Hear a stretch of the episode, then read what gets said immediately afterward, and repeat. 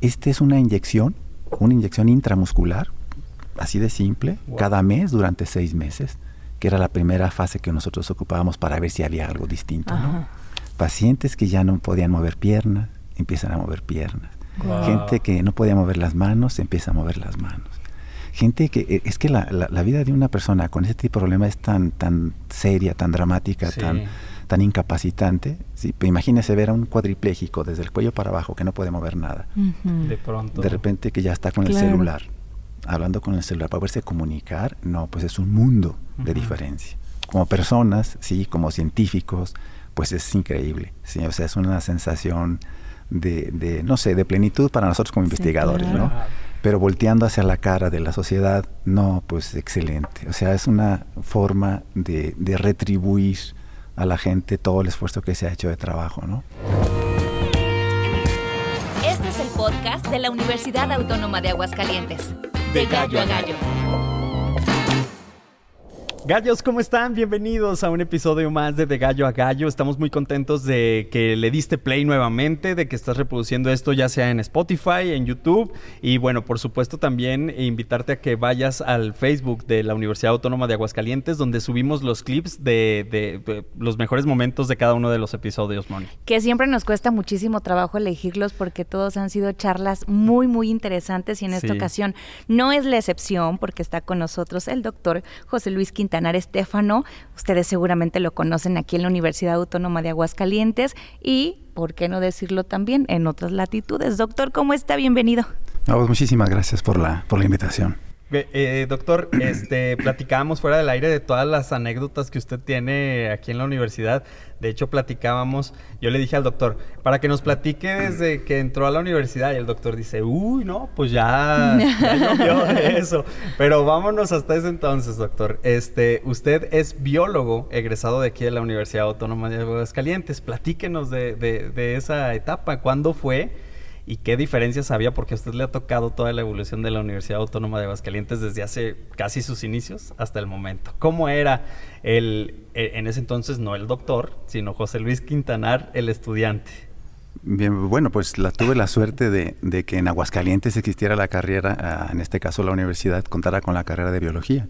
Porque si no, pues como muchos otros, me imagino que hubiera sido necesario salir, ¿no? Ir a, otro estado o a, México, que era lo más tradicional. Sin embargo, bueno, afortunadamente coincidió con yo, cuando terminé el bachillerato, eh, me integré a la universidad, pues ya con un poquito de idea de qué es lo que quería hacer, ¿no? que era en este caso la, biología, ciencias de la vida en general. A mí me daba más o menos igual cualquiera de las áreas, pero se me hizo más eh, abierta, más completa en el sentido del concepto de vida, ¿no? más que una medicina o una ingeniería, que bueno, no existía la bioquímica en aquel entonces. Eran muy poquitas las carreras. Entonces, de la que más se acercaba o lo que más me llenaba justamente era, era biología, ¿no? ¿Y de dónde viene este gusto antes de, continuar con esta anécdota? Pues parecería un poquito chusco, ¿verdad? Y lo clásico de que desde que era chiquito empezamos un poquito... Me gustaba la investigación, era muy curioso, era una característica de, propiamente de la familia inclusive.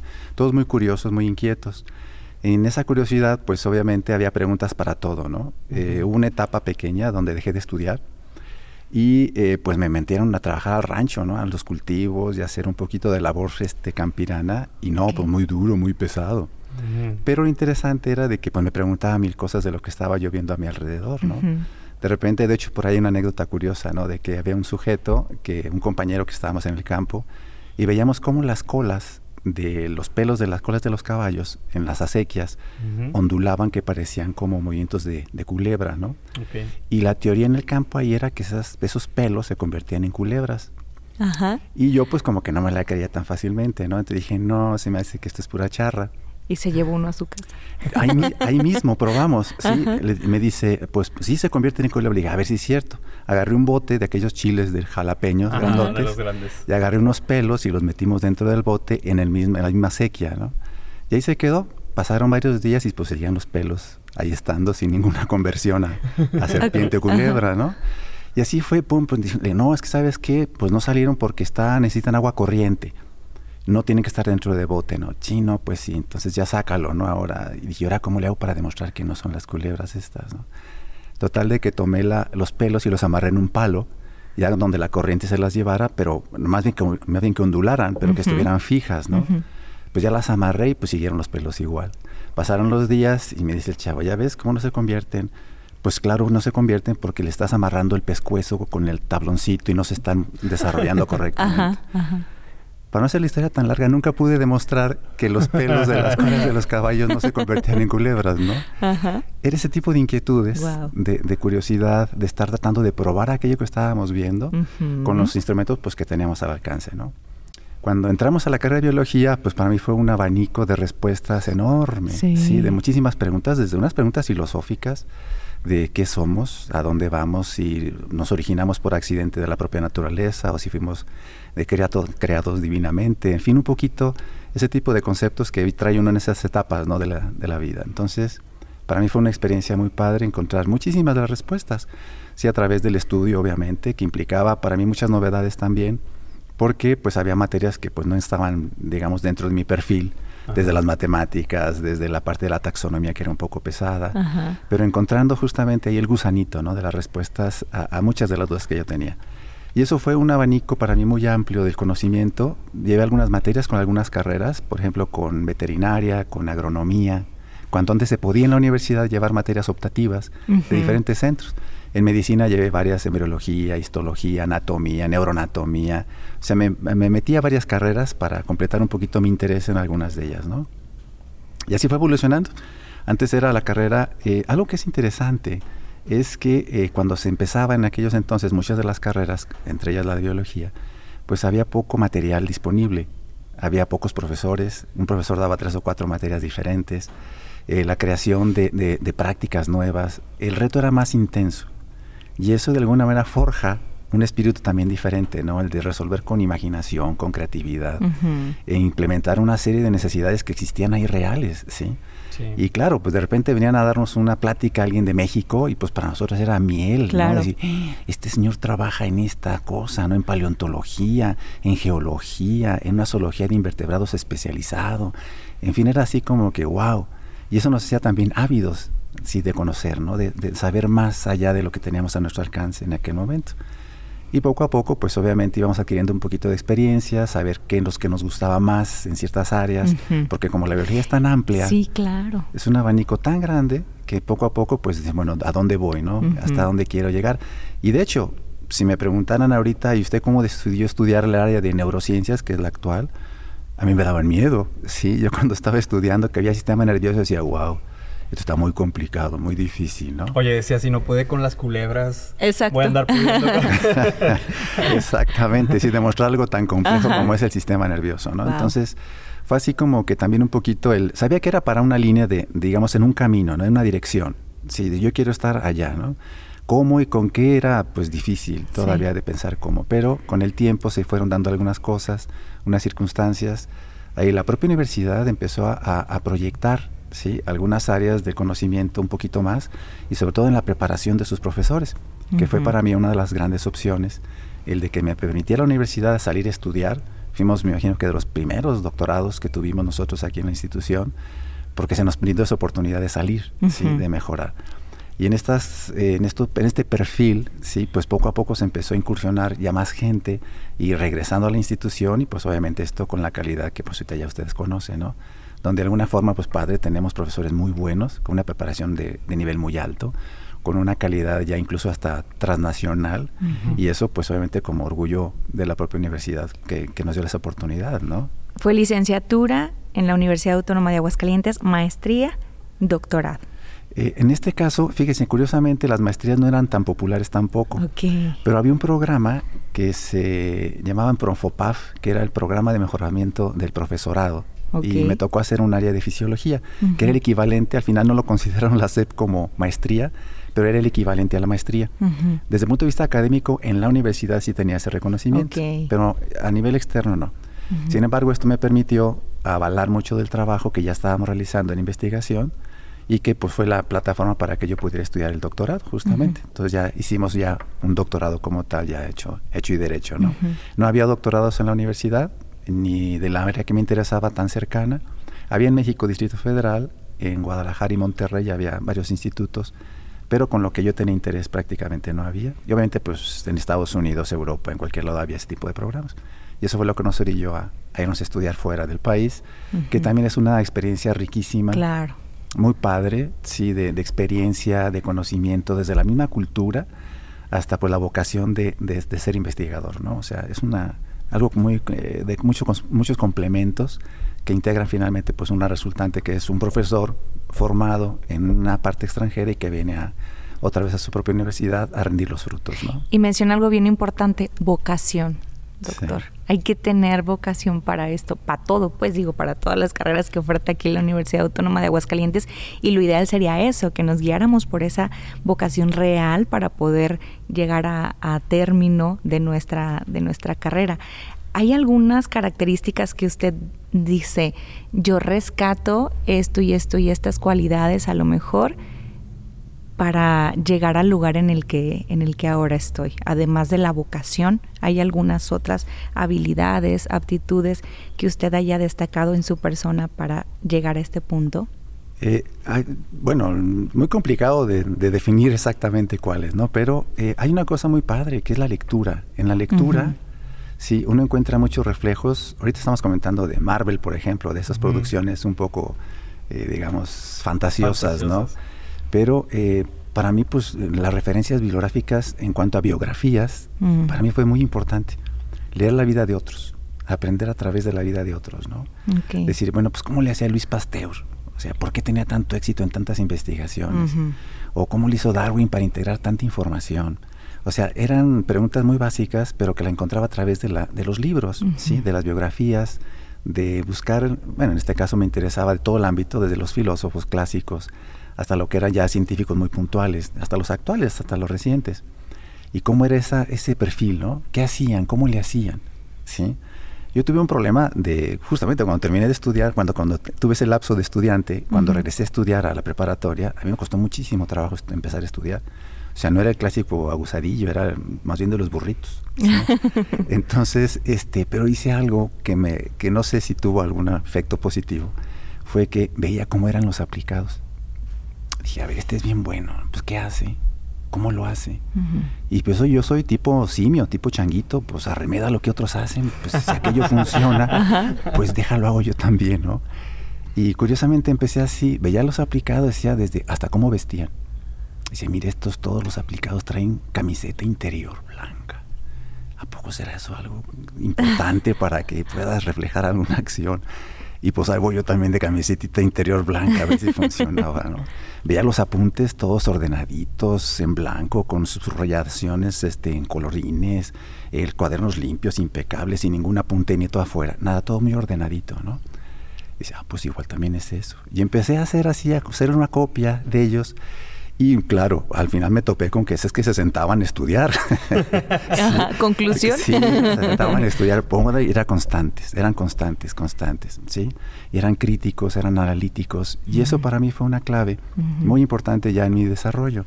Ser constantes es una de las características que para mí, a lo largo de pues, la experiencia que hemos tenido, es uno de los elementos para lograr conseguir algo. ¿sí? Sea bueno, malo, regular, no importa, pero conseguirlo, eh, la constancia es muy importante. Otra de las condiciones también es el hecho de eh, la pasión, que sienta pasión por lo que está uno haciendo, que sienta gusto, que sienta el placer de hacerlo, el disfrutarlo. Eso es súper importante. ¿sí? Cuando se hace por obligación, por paga, por, por otro tipo de intereses, se harán, se pueden hacer bien también, pero quizá el motor más fuerte es el, gusto por hacer aquello que uno está haciendo. ¿sí? Encontrar el, placer en, en, leer algo, en encontrar una respuesta es como les digo a los chicos de repente, bueno, pues sí, yo escribo cajón. ¿Con qué lo escribo? ¿Con G o con J? pues la motivación es la pasión de decir, ¿sabes qué? Ve del diccionario y búscalo. ¿sí? No es nada más, creo que en Google dice o en el diccionario dice así. No, búscalo, investigalo. Esa entrega, esa, esa forma de, de, de acortar la distancia entre lo que pienso y hago. ¿sí?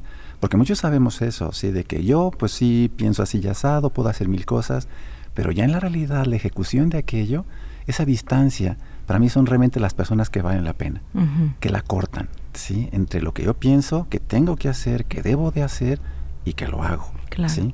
Y eso quizá es una de las cosas también muy importantes en el desarrollo de una persona, ¿no?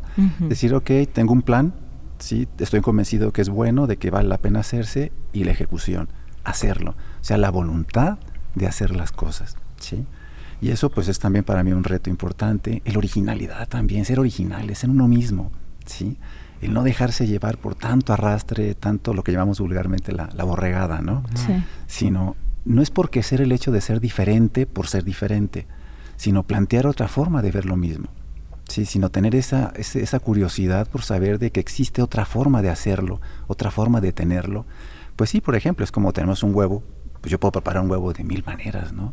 Entonces, claro, pero a veces se me antoja cocido y a veces se me antoja pues revuelto. Sí, pues cámbiale, ¿no? Pues ahora le voy a poner este pimienta, o le voy a poner ahorita más salecita, o le voy a poner leche con esto. O sea, algo que sea más original, así como esa búsqueda de encontrar algo distinto, ¿sí? Porque lo que ya está dicho, ya está súper comentadísimo cómo es para ser felices. Todo el mundo sabemos cómo hay que hacerlo. Todo el mundo sabemos que es el camino más corto para llegar a la felicidad, o el sentirse bien, el sentirse cómodo, pero vienen las formas, ¿cómo hay que hacerlo? ¿Sí? O sea, ahí de hasta dónde viene mi entrega formal para hacerlo.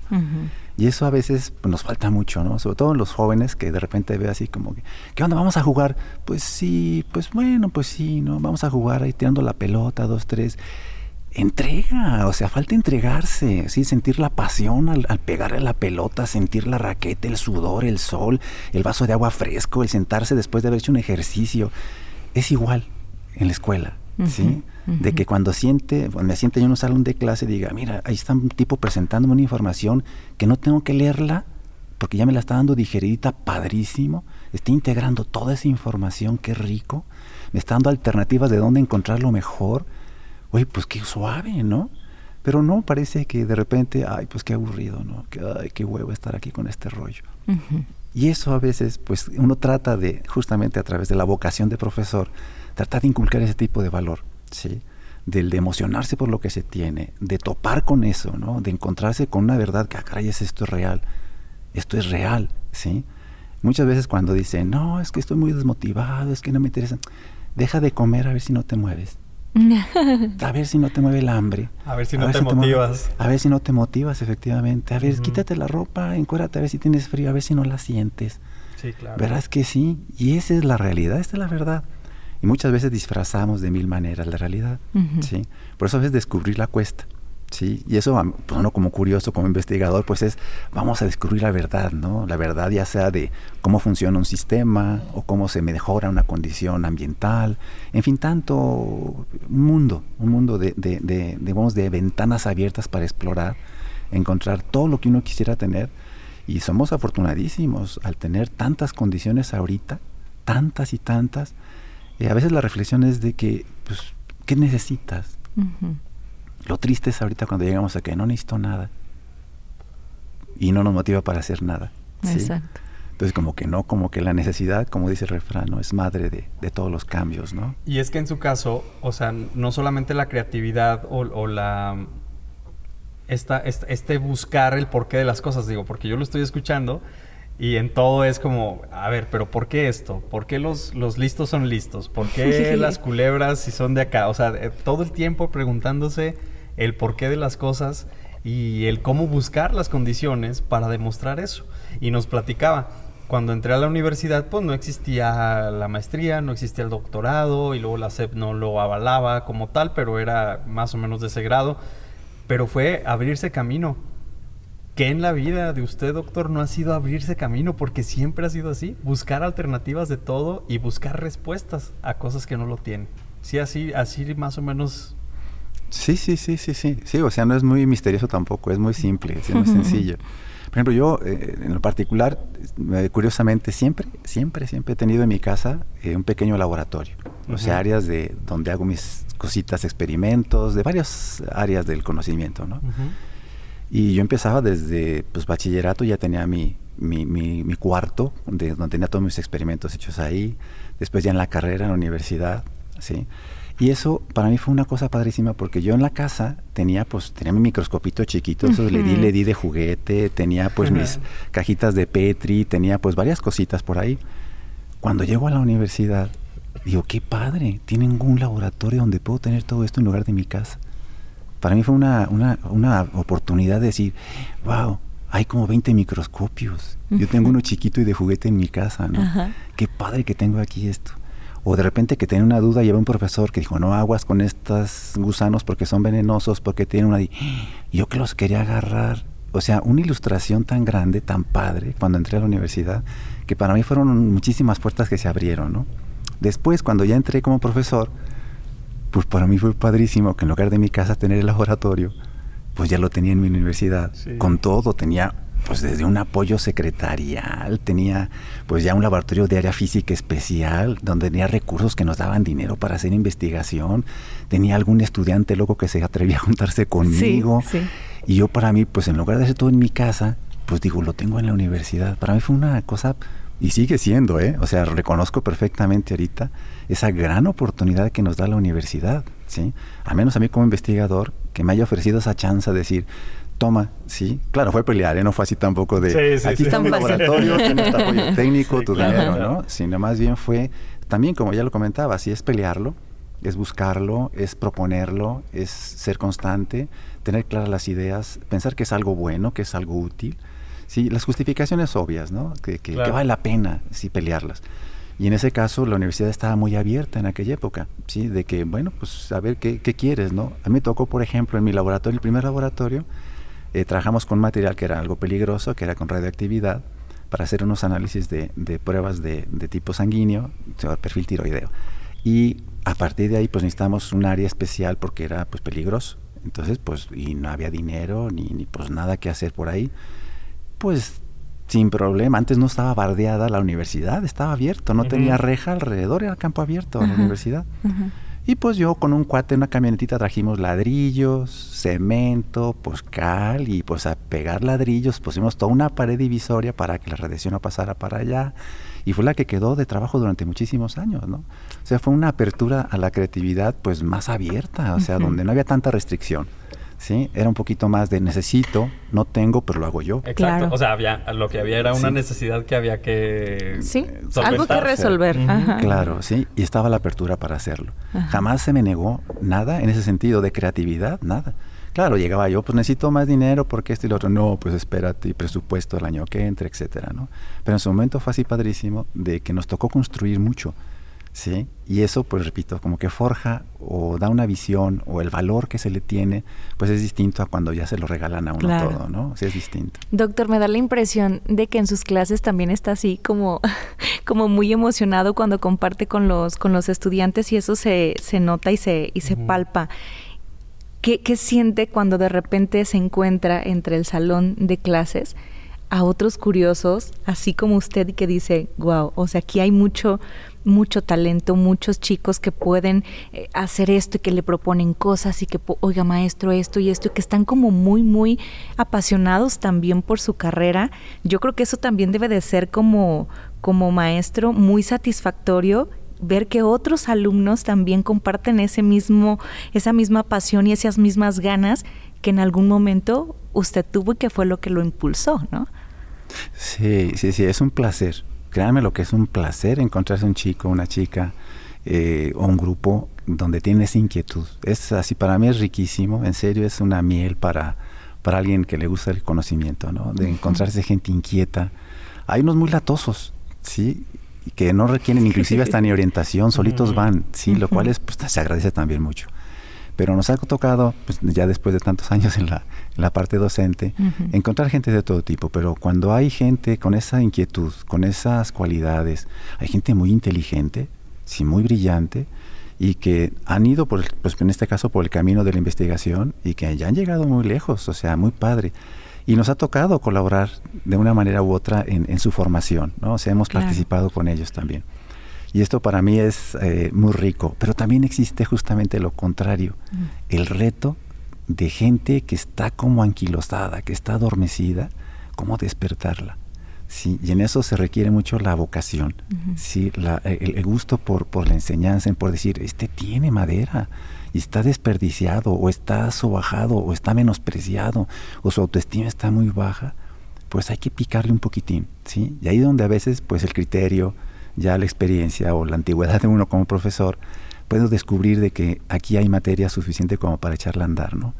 Y pues los inteligentes son muy inteligentes, ¿sí? Y sí nos, eh, obviamente se acercan también y es padrísimo. Muchas veces servimos como de guía, de orientadores. Pero ya en aquellos que están ahí y que es ese, para, digamos que están esperando que alguien les toque la, con la llavecita clave para despertarlos, eso para mí es precioso también, ¿no? Este, conocer gente de, bueno, estudiantes que han estado con nosotros, que están en equipos o ya con grupos de trabajo, con investigaciones ya muy serias en otras instituciones, y que eran alumnos que estaban subestimados. No, pues es padricísimo, ¿no? Encontrar a gente así donde ya, de hecho ya tengo, de hecho actualmente ahorita en este momento tenemos una colaboración muy importante con el con ACID en un proyecto interinstitucional y eh, uno de los responsables, del, digamos el fuerte responsable de la UNAM ahorita fue mi alumno, ¿sí? Y era un alumno de calificación 7, de promedio muy bajo, de que pregunté sus referencias porque se acercó conmigo a hacer algo de tesis, de licenciatura y pregunté a uno de los profesores que les daban clases normalmente, me dijo, uy, ni te metas, es un caso perdido, ¿no? y el muchacho llegó y siguió y siguió, y después dije, oh caray, pues este tiene cualidades, de repente nos resolvió un problema de hacker padrísimo porque no teníamos acceso a muchas revistas, y el chavito lo sacó así, como, no, aquí está la revista, es el artículo completo. ¿Cómo lo sacó? No, pues es que le sea esto y pum, pum. Nos resolvió enormes dudas de tipo bibliográfico Claro, no tan legales como debería ser, pero padrísimo. Después fue creciendo, creciendo y tiene este, premios internacionales, etcétera, etcétera. Ahorita, ¿no? Ya después de muchos años. Y digo, esto valió la pena, sí, rescatar este tipo de gente. Y pues claro, repito, ¿no? Un poquito por la vocación de, de, de apoyar, de encontrar, sobre todo porque yo soy muy empático en ese sentido. A mí me costó mucho trabajo. ¿sí? Por ejemplo, para estudiar, pues a mí me tocó mantener mis estudios, ¿sí? Mi casa, mi profesión, mi salud, todo, o sea, económicamente hablando. Y eso me enseñó muchísimas, muchísimas cosas, no en plan de presunción, ¿sí? Ni de vanidad, sino ubico a la gente que está batallando, que digo, híjole, que está igual que yo, y lo puedo entender un poco, ¿sí? Y en ese sentido digo, este le puede faltar más un empujoncito de esto. ¿sí? A veces que dicen, no, pues se me acabó la lana, la beca, no, porque esto y esto otro. Tipos que digo, es que no, es justo que por falta de un poco de dinero se tengan que salir. Y en ese momento, pues cuando entran un poquito, ¿no? De noche le ganas, mire, a ver dónde le conseguimos, o lo que sea, no importa cómo. Pero favorecer de alguna manera esas condiciones, ¿sí? Para rescatar o para sacar a aquellos alumnos que de alguna manera tienen algún inconveniente, ¿no? ya sea personalizado, algo muy interno, o hasta una condición pues, económica o de población que está en otra ciudad que no pueda venirse ya, etcétera. ¿no? Doctor, ¿cómo llega a la investigación, pero ahora sí ya formal? formal. ¿Cómo llega? ¿Cómo es ese caminito? Pues mm, venía con la inercia de, ser, ya les comentábamos, la curiosidad, ¿no? Pero sí, efectivamente, hay una parte donde eh, empieza uno a tomar conciencia de la responsabilidad que tiene uno también como investigador. Sí. Decir, ok, pues yo puedo investigar, pues no sé, cuántos pelos tiene un gato. ¿sí? Y pues sí, que tiene 3.240.388. ¿Y para qué? O sea, ¿cuál sentido tiene eso? ¿Qué tan importante es esto? ¿Hasta dónde puede llegar, no? Y en ese sentido es cuando empieza uno a reflexionar, decir, ¿qué estoy haciendo con mis proyectos de investigación? Yo empecé como investigador básico, o sea, preguntas muy abiertas, sí decir, bueno, ¿qué pasa con...? Yo empecé a trabajar con la glándula tiroides. ¿Y qué hace la tiroides? ¿Cómo son las hormonas? ¿Cómo se induce su secreción? Etcétera, ¿no? Y, pero me di cuenta de que estaba siendo muy repetitivo o un poco el, el, lo que le llamamos pues el maquilador de información de otros artículos científicos de otros países normalmente. Y como que dije, ay, qué mala onda, ¿no? Que estemos haciendo, jugando ya con algo que ya descubrieron otros, pero nada más tratando de conformar un poquito más aquello que ya se sabe. Se me hizo un poco inútil, o un poquito ya inclusive hasta injusto, porque ya empecé a recibir dinero por eso. O sea, ya metíamos proyectos y se nos daba apoyo económico del mismo CONACID de la SEP, o la misma institución que nos ya nos paga una parte importante, no directamente, pero confiando en que estamos haciendo investigación. Claro. Entonces fue cuando empecé a, pensar un poquitín en, realmente hasta dónde tenemos nosotros la responsabilidad de atender problemas ¿sí? que están aquejando a nuestra sociedad, que si me dan a escoger, a ver, si yo soy curioso, ¿no? ¿Qué me pueden poner? Pues póngame lo que quiera, soy curioso, ¿sí? Puedo hacer investigación básica, puedo hacer investigación aplicada, pues, pues pónganme en la que sea, yo disfruto las dos actividades. Pues ¿cuál es más sensata? Pues vete a la que es aplicada entonces, porque es la que más retuvo en este momento, si es la que más se necesita resolver. ¿sí?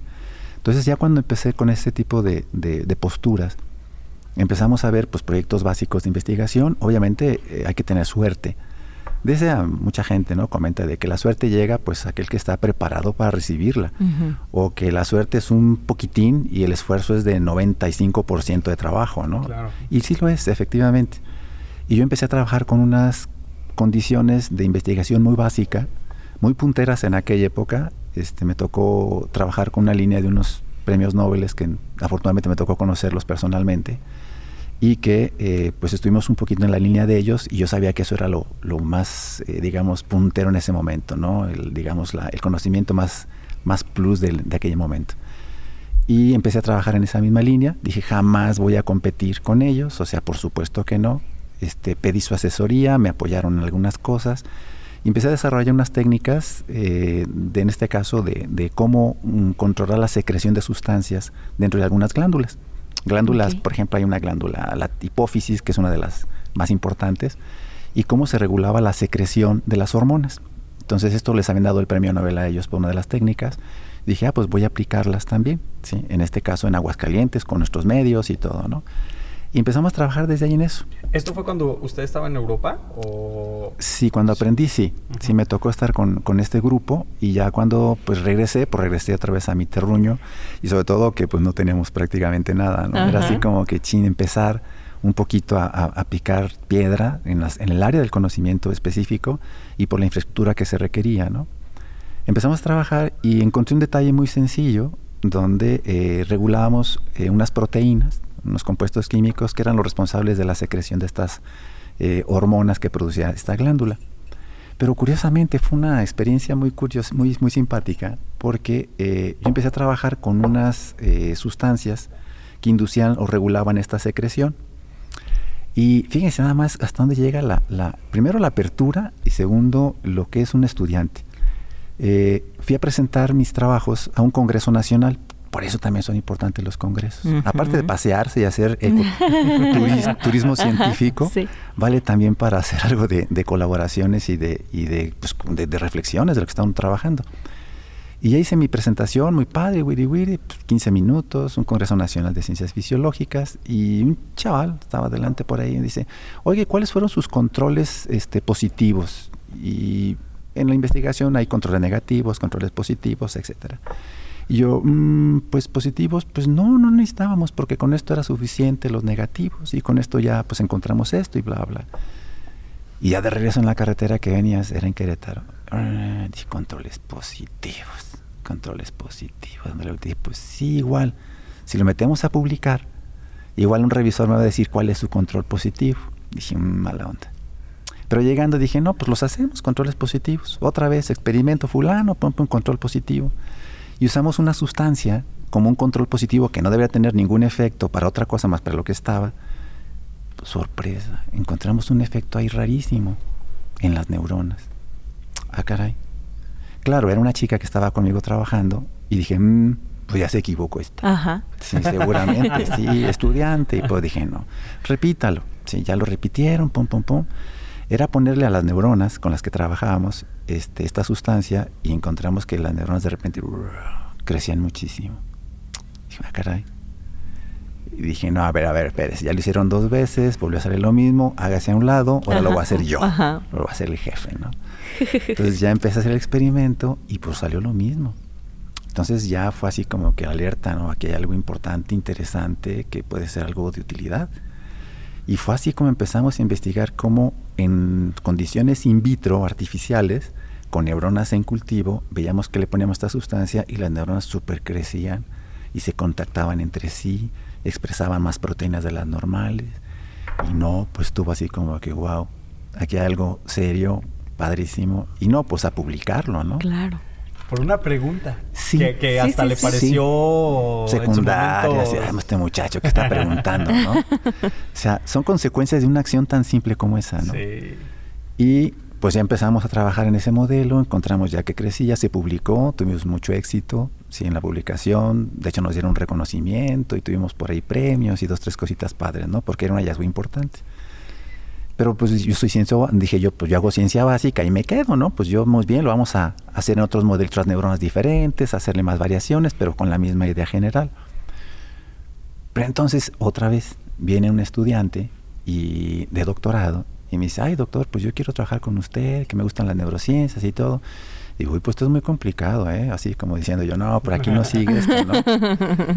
Entonces vino el reto el reto de que, bueno, y pues qué hacemos, este, y yo buscándole, pues qué puede hacer esta chica, ¿no? Eh, buscándole, buscándole. Y de esos chispazos rápidos, ¿no? Que digo, bueno, ¿y qué tal si probamos in vivo, o sea, ya en un modelo vivo, pues este tipo de fenómeno? A ver qué está pasando. Y me dice, ay, sí, es que sabe que yo tengo un problema en la columna, en la médula espinal, me tienen que operar. ¿Cómo ves si hacemos un modelo de ratitas con lesión de médula espinal? Y yo, uy, esto está muy complicado. ¿Sí? Pero si usted quiere intentarlo, pues inténtelo. No, pues se puso la constancia, la tesonería, le daban pavor las ratitas.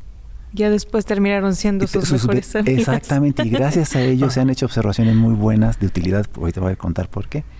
Total de que se, se no, no tenemos el modelo, se va a México, empieza a aprender la técnica, regresa, dice, pues ya me salen las ratitas y ya tengo la función como lesionarlas y que no se nos mueran y podemos usar ya el tratamiento, no sé qué, ah, pues adelante.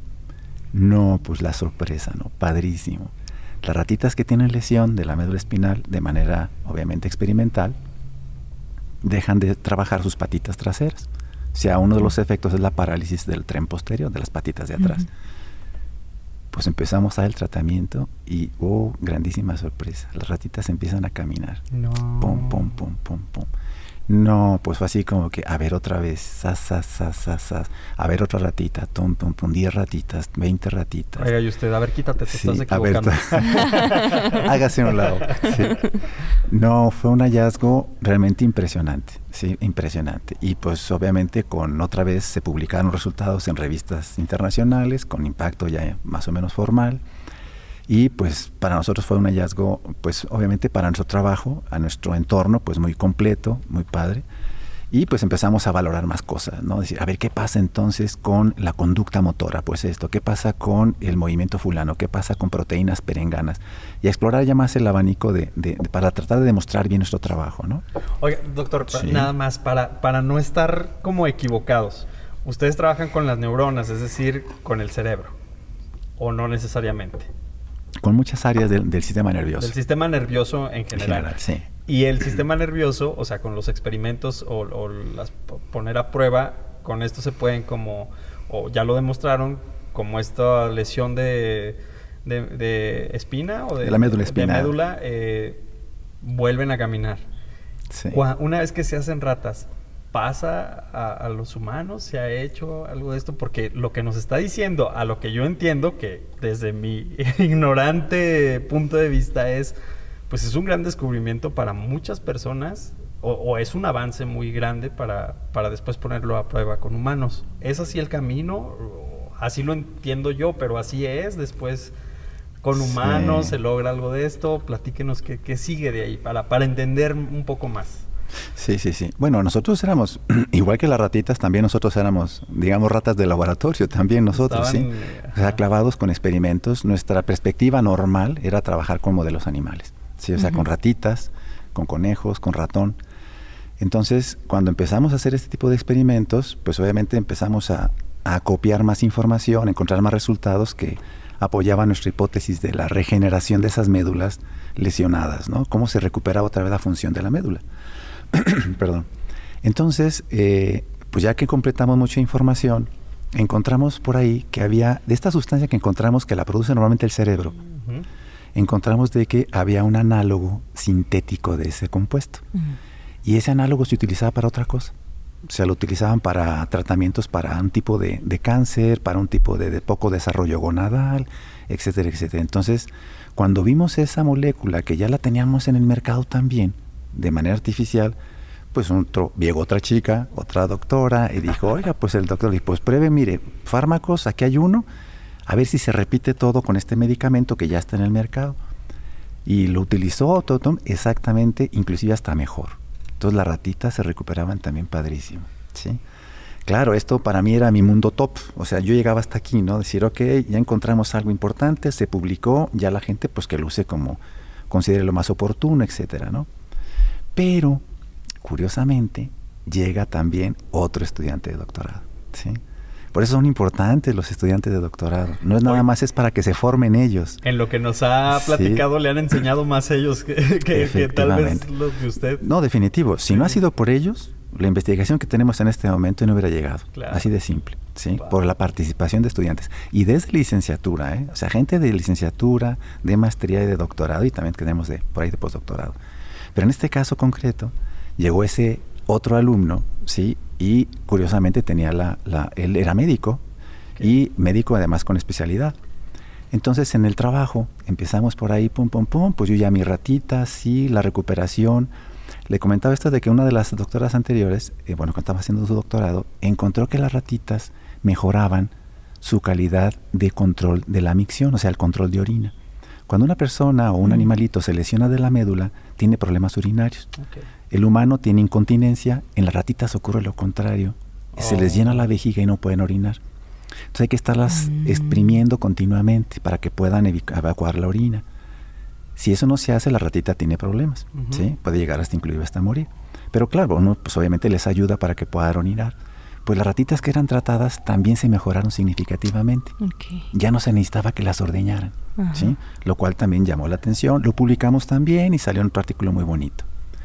Bien, punto y aparte. Llega este estudiante nuevo, bla, bla, bla, empieza a trabajar con los modelos y todo, hasta que dice, oiga, doc, pues, pues ahí está un paciente con lesión de médula espinal. Ah, ya, porque a ustedes no les tocaría esta parte, porque es al médico. Exactamente, sí. Nosotros estamos en el área, pero no somos médicos, no tenemos la capacidad de tratamiento, etcétera, ¿no? y, y, dice, pues ahí está un paciente y tiene lesión de médula espinal, ya tiene años ahí, pues este, ¿cómo ve? Y digo, no, pues este es otro terreno que para mí no, no lo piso, es fuera del laboratorio, son pacientes, se requiere esta dinámica y pues está fuera de, mi, de mis capacidades. Anímese. Acabo, mire, pues acabo así, ya sabe, uy, pero necesitamos protocolos, necesitamos comités para que lo avalen, el medicamento, etcétera, etcétera. Y dicen, no, pues nos encargamos, hay que ver, ¿no?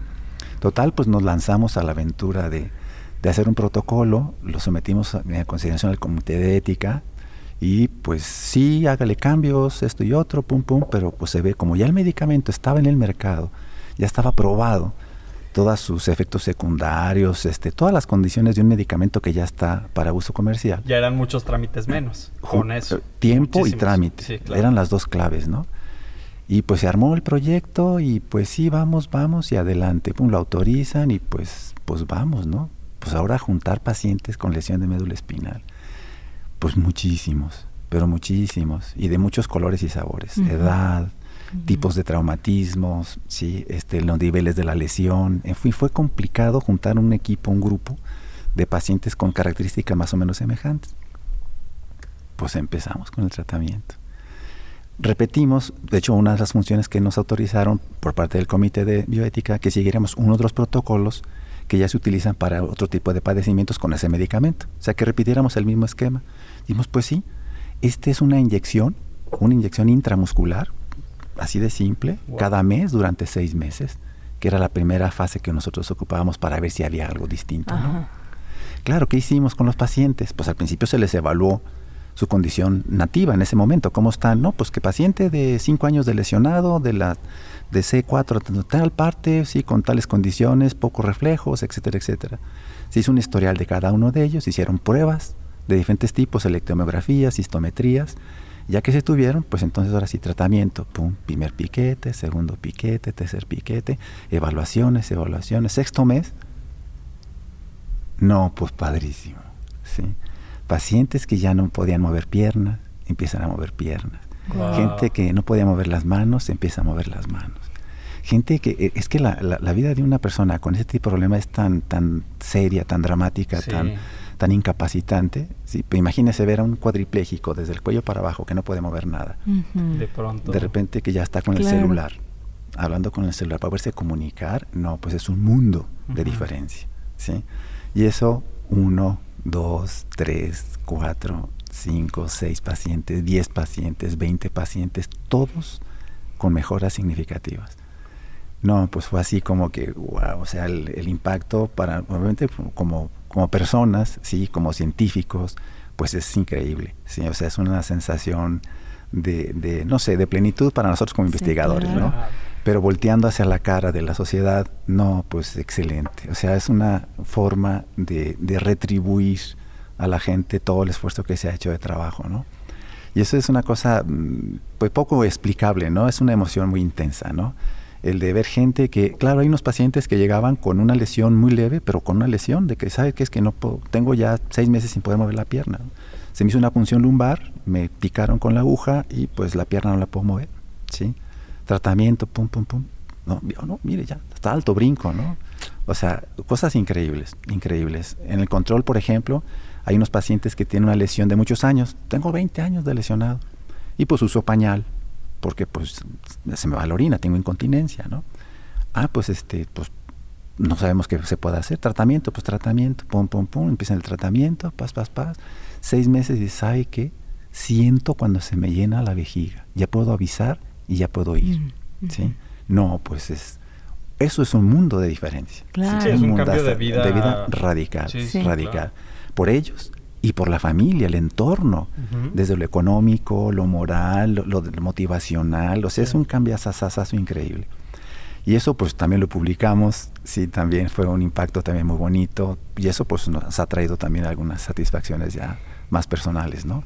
Pero ha sido una experiencia riquísima porque claro, si lo vemos a través del tiempo, pues empezamos desde la parte muy básica del laboratorio de ratoncitos y ratitas, pum, pum, pum, pum, que por eso es importante también que la gente lo sepa hay investigaciones que requieren ese tipo de modelos. No es por gusto, ¿no? sino decir, ah, es que usan animales para hacer experimentos. Sí, es que es la forma de acercarse más a los, digamos, en semejanza al humano y que necesitamos hacer ese tipo de pruebas. Hacemos con conciencia, les quitamos dolor, les tratamos súper bien a los animalitos. Pregunta en la cual, pues, no podemos obviarlos, tenemos que utilizarlos. ¿sí? Y eso ha servido para trascender justamente a través de esas investigaciones. ¿no? Entonces, ahorita muchísima, miles de personas siguen ya nuestro tratamiento. increíble. O sea, está desbordado para nuestra comprensión. Sí, hombre. Y destaco mucho el, el trabajo colaborativo, doctor, y, y, también lo que decíamos, me parece antes de entrar también al aire, la importancia de, de dar a conocer esto que se está haciendo, porque si a lo mejor nos quedamos mucho o, leemos la parte técnica y decimos, no, pues eh, no entiendo nada, ¿verdad? Pero ya cuando nos lo platican así, con ejemplos, eh, de la manera más digerible posible, es muchísimo más fácil e interesante y dices, wow, qué padre que hay personas haciendo ciencia, haciendo investigación. En la universidad. Sí, sí, sí. y que no, exacto, que no lo vemos como algo lejano, que por allá en algún otro país está alguien investigando sobre tal o cual cosa, sino que se está haciendo aquí también en Aguascalientes, en la universidad. Sí, es, es, bueno, es algo muy padre. O sea, realmente sí, la, la, emoción de llegar a este punto, claro, son muchos años de trabajo, claro. mucha colaboración, mucho apoyo institucional, sí. Se nos ha dado nuestro lugar en muchos sentidos y eso es muy, eh, digamos que es parte del, digamos, del fruto, ¿no? O sea, de que todo esto ha sido para que dé este resultado.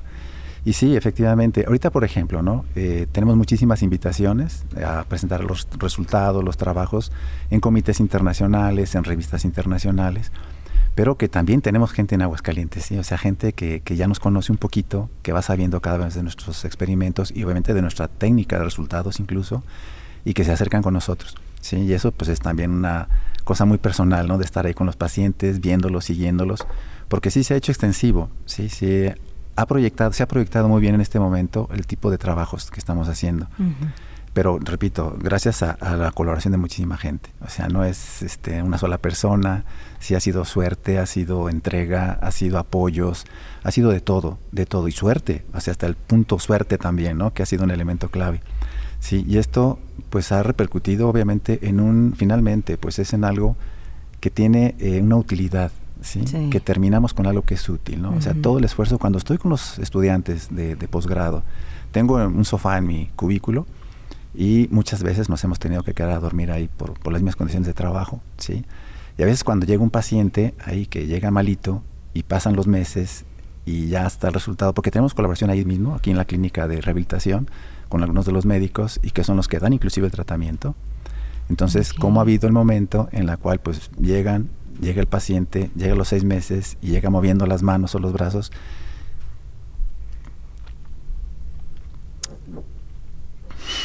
Bueno, un poquito eh, debe ser bellísimo ver cambiar la vida. Sí. Sí, efectivamente. Y, que todo haya surgido de pues de la de la creatividad, de, la curiosidad, que, Y de estas ganas también de servir a los demás, ¿no? O sea, porque finalmente es algo que tú no te quedas con ese, o sea, tú, tú eres parte de esa investigación, pero el mérito también lo compartes incluso con el, con el paciente. Claro. Claro. No es tu, tu mérito personal, es el trabajo de tiempo y el esfuerzo de, de, muchas personas para llegar a ese, a ese resultado que a lo mejor al principio hubo momentos incluso en donde, híjole, ¿y va a funcionar? ¿Y si no funciona? Y ellos tienen la esperanza en que, en que esto que vamos a aplicarles les va a cambiar la vida. ¿Y si no? ¿No? O sea, supongo que también entran esas, esas dudas, Y, y, eso esa, ese compromiso que decían un inicio, el compromiso también como investigador. Sí. Sí, efectivamente. Sí, a veces uno se emociona mucho porque hay cosas muy padres, sí, donde compartir esto, decirle, chavos, miren, todo el esfuerzo que han hecho de cuatro o cinco años de trabajo, este es, sí, o sea, una persona que tenga esa facultad de poder moverse, de poder hablar, de poder, no sé, integrarse un poco más o cambiar su, su, calidad de vida, ¿no? Que eso pues, es muy duro de, de, llevar de manera sana, normal, ¿no? Eso impacta muchísimo. Y eso de alguna manera pues eh, trasciende, ¿sí? Se nota en la gente que está con nosotros, eh, lo hacen con más gusto, con más entrega, ¿sí? Y que sí, efectivamente, a veces hemos, eh, por ejemplo, me ha tocado recibir cartas de gente de otros países donde dice gracias por, por hacer estas investigaciones, ¿sí? Claro. Porque ¿quién más? ¿Sí? O sea, ¿quién más nos apoya? ¿Sí? En este momento, pues yo estoy, si soy paralítica, de tales características, de tal edad, y que alguien esté trabajando en esto, se lo agradecemos nada más como agradecimiento, porque estamos trabajando en ello. Y es así como que digo, híjole, tenemos una altísima responsabilidad de poder responder a necesidades sociales en factor o clave salud, donde es dejarse ya de lado de tantas cositas secundarias o nada más hacer un trabajo por hacerlo, o porque me pagan lo hago, o porque no tengo otra cosa que hacer, donde se tiene que entregar más, ¿sí? donde tiene que ser uno más eh, socialmente hablando con más compromiso. ¿sí? Y eso eh, de alguna forma también nos ha motivado pues a, perfilar más nuestros trabajos, ¿no? Claro. Esto, por ejemplo, lo que les comentaba, ha abierto el abanico de muchos proyectos. Si este, de hecho, por ejemplo, comentando con el medicamento este, eh, lo estamos aplicando para otras patologías también. Sí, estamos empezando ya en modelos animales, donde tenemos, por ejemplo, ahí, acaba de titularse otro compañero, de en regeneración de nervio óptico con las personas que tienen glaucoma lo hicimos en modelito de animalito de rata, ¿sí? Y ha funcionado perfectamente, súper bien. Y pues ya estamos otra vez con la idea de, ¿y qué tal si lo ah, probamos en humanos, no? Entonces están ya trabajando en el proyecto para establecer un modelo, sí, para ver si es obviamente funcional en los pacientes, ¿no? Qué maravilloso. Doctor, ¿en qué punto entran las patentes? en este, en esta parte de la, de la investigación, ¿en qué punto entra patentar algo de, lo que se ha estado investigando.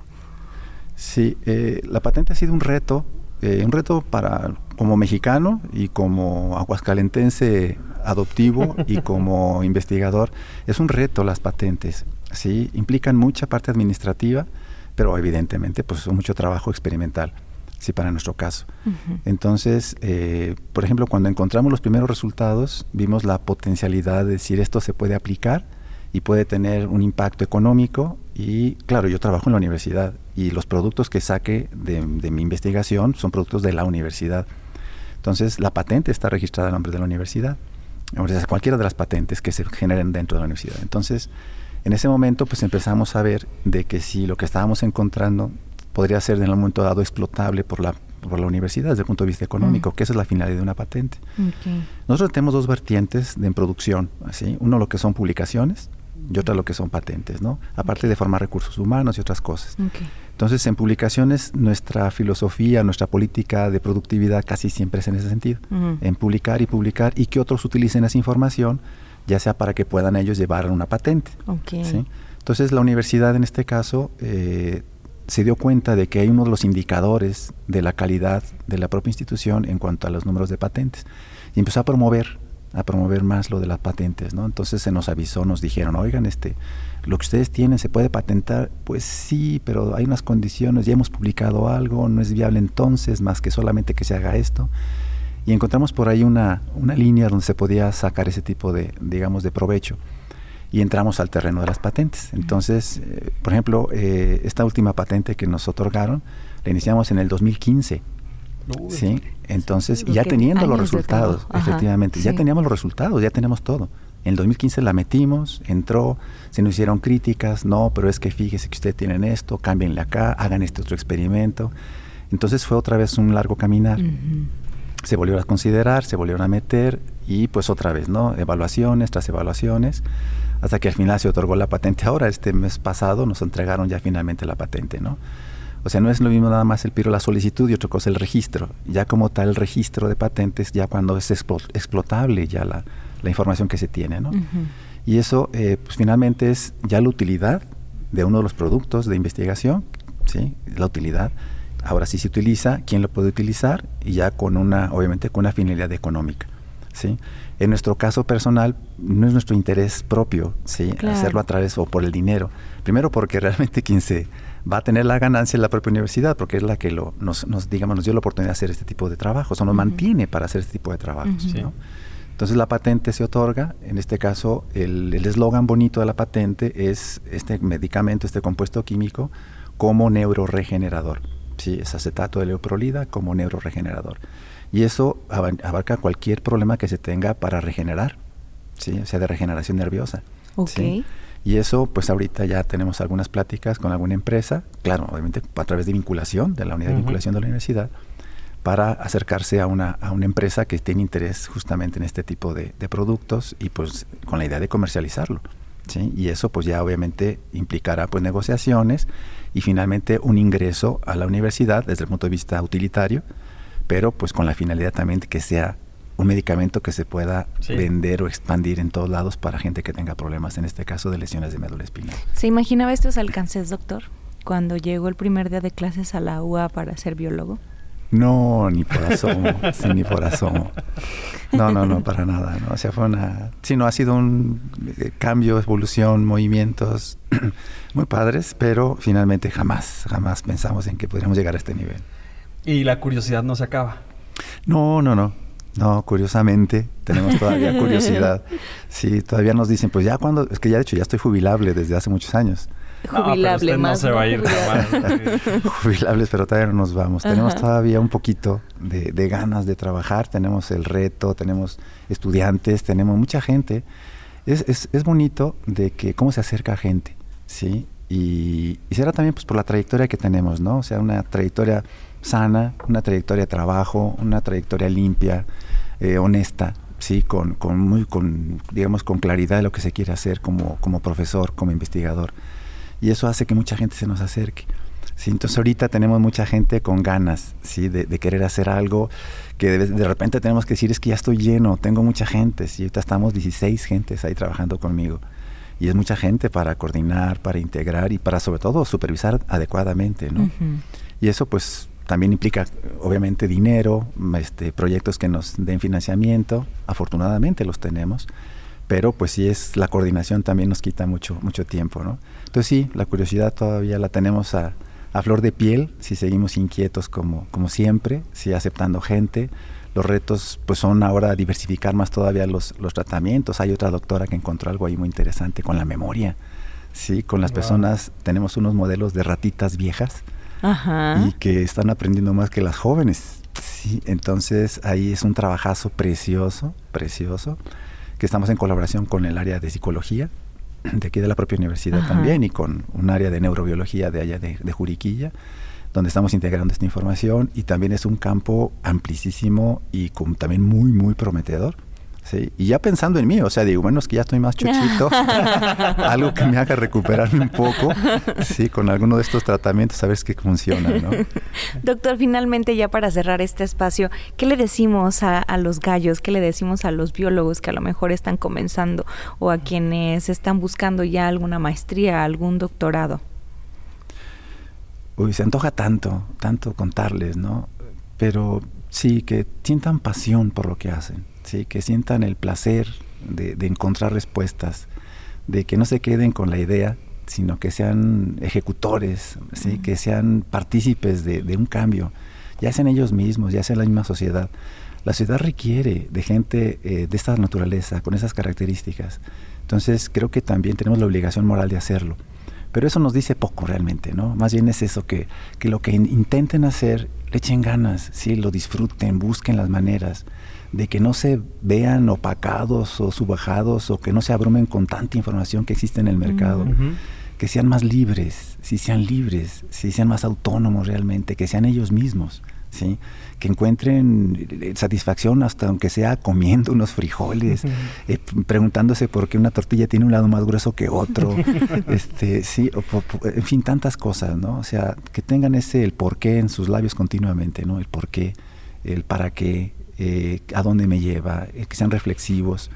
Y pues de alguna manera, ¿no? Finalmente lo que queremos es vivir, ¿sí? Tener sobrevida en este planeta y pues vivir lo mejor que se pueda, ¿no? Y creo que podemos hacerlo, tenemos las potencialidades para hacerlo, tenemos la, oportunidad de hacerlo y creo que sí, este, de alguna forma el crecimiento ¿sí? Eh, personal se tiene que traducir en una calidad de vida para todos, ¿no? Claro. Doctor, pues, pues qué gusto de verdad escucharlo, qué gusto escuchar siempre eh, los gallos que han venido aquí, ustedes gallo, y los gallos que han venido aquí, este, escuchar la pasión con la que hablan se le nota, obviamente, que, que, le gusta lo que hace. Pues agradecerle, ser, eh, eh, que, que, siga siendo curioso, porque su curiosidad este, le ha brindado bienestar a muchísima gente y eso es invaluable. Muchas gracias por haber estado con nosotros el día de hoy en De Gallo a Gallo. Yo creo que hablo por todos eh, aquí. De verdad, muchas gracias por lo que hace y sígalo haciendo porque lo, lo hace muy bien. Usted y su equipo, por supuesto. Sí. Y, y, y qué gusto, qué, qué honor tenerlo el día de hoy aquí con nosotros. Sí, motivo de orgullo. Muchísimas gracias, doctor. muy amable. Y sobre todo por hacer también la plática tan, tan digerible y que nos explique. Estos son curiosos si se les ocurrió un podcast. Eso, pues no, no. es todo lo que les dio, es para lo que les dio. Pero bueno, pues ni hablar. Muchísimas gracias, doctor. gracias, y nos saludamos en la próxima. Cuídense, gallos. Bye.